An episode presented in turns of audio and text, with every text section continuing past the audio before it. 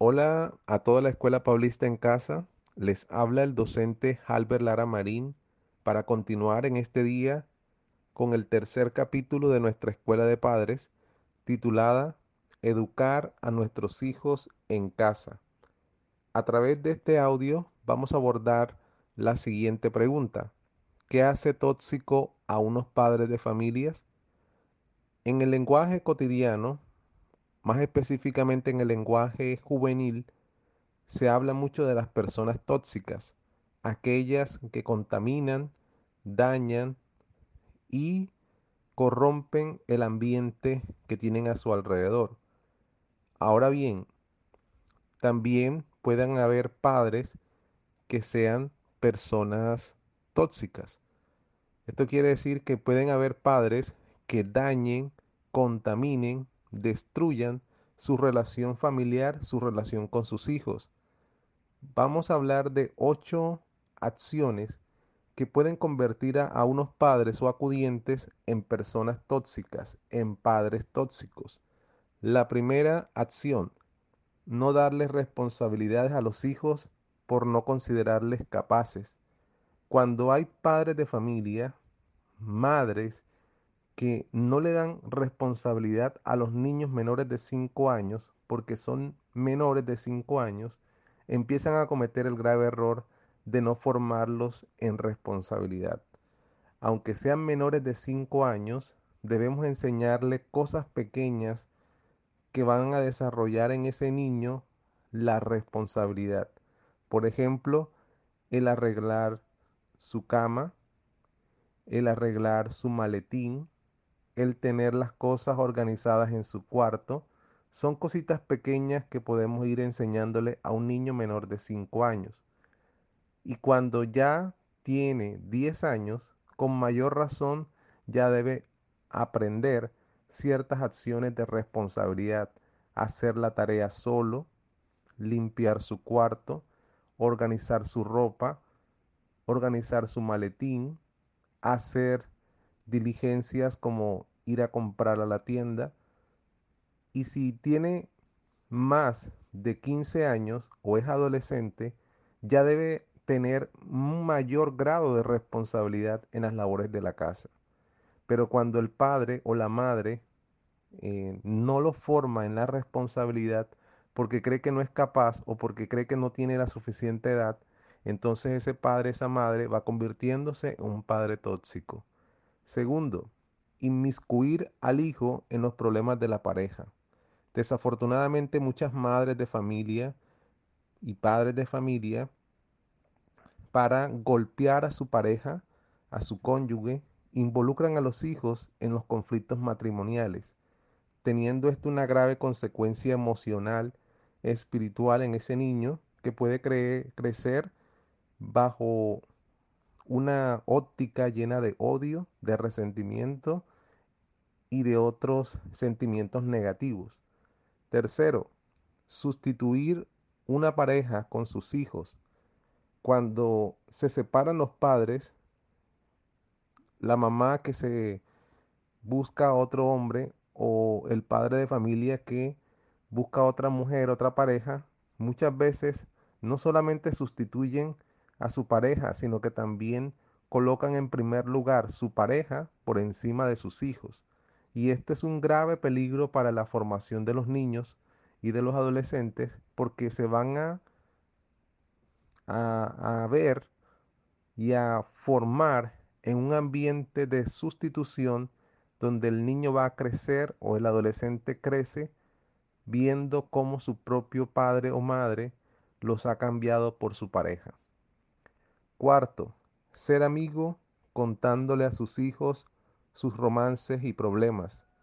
Grave error de muchos padres de familia en el tiempo de hoy y es que dejaron de ser padres por querer ser amigo de sus hijos. Y esto es un grave error porque los padres de familia no fueron constituidos para ser amigos, sino para ser autoridades, para ser eh, jefes del hogar, cabezas del hogar, instructores y guías de los hijos. Y esto se destruye cuando el padre suelta su rol por querer ser amigo contándole a sus hijos sus romances y problemas como si estuvieran hablándole o si tuvieran una relación de amistad con una persona igual.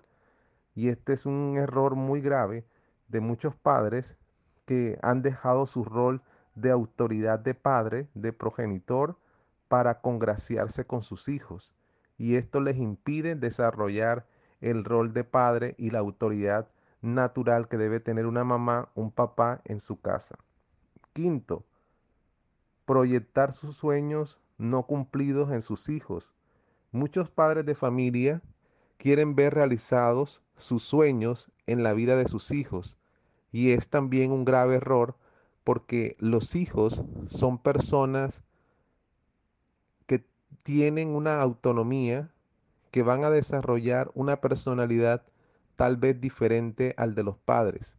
En este orden de ideas, los niños crecerán, serán adultos y tendrán una vida autónoma e independiente de los padres.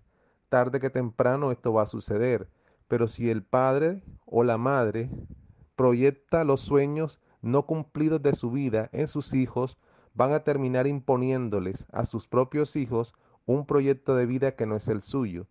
Madres de familia que le dicen a sus hijos, por ejemplo, que deben ser médicos, que deben ser abogados, porque ella también quiso ser abogada o quiso ser médico, pero la maternidad se los impidió. Allí está desafortunadamente la madre condicionando a sus hijos hacia dónde deben eh, dirigirse como profesionales. Lo mismo sucede con los padres, padres que de pronto no pudieron seguir sus estudios y quieren que sus hijos estudien lo que ellos quisieron estudiar, pero que por falta de recursos económicos o por el matrimonio, el matrimonio a temprana edad se los impidió.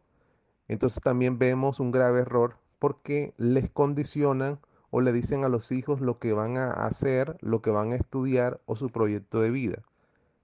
Sexto, maltratarles física y psicológicamente a los niños, a los adolescentes en su proceso de formación. Esto también es un grave error porque hay muchos padres que no ejercen la autoridad con benevolencia o la autoridad con toda la, la carga de justicia y de amor que deben hacerlo, sino que confunden la corrección la disciplina con maltrato verbal, con maltrato físico y eso termina dañando el corazón y la vida de muchos jóvenes, adolescentes y de muchos niños. Por eso algunos padres se vuelven tóxicos. Séptimo, hablar mal del hijo, hablar mal del padre a su propio hijo. Muchos padres de familia desafortunadamente hablan mal de sus propios hijos y lo hacen delante de la misma persona o a escondidas. Y tarde que temprano el hijo se da cuenta de que sus propios padres hablan mal de él a otras personas.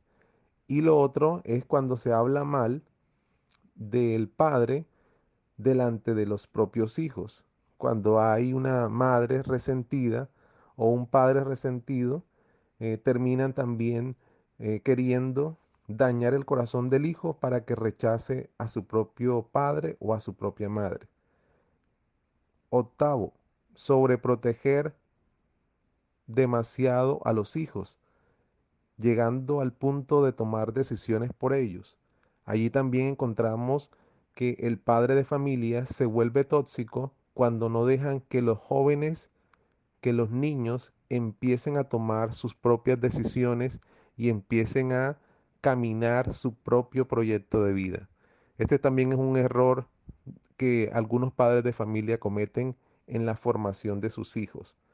Bueno, padres de familia, aquí están ocho aspectos, ocho acciones que debemos evitar para no convertirnos en padres tóxicos.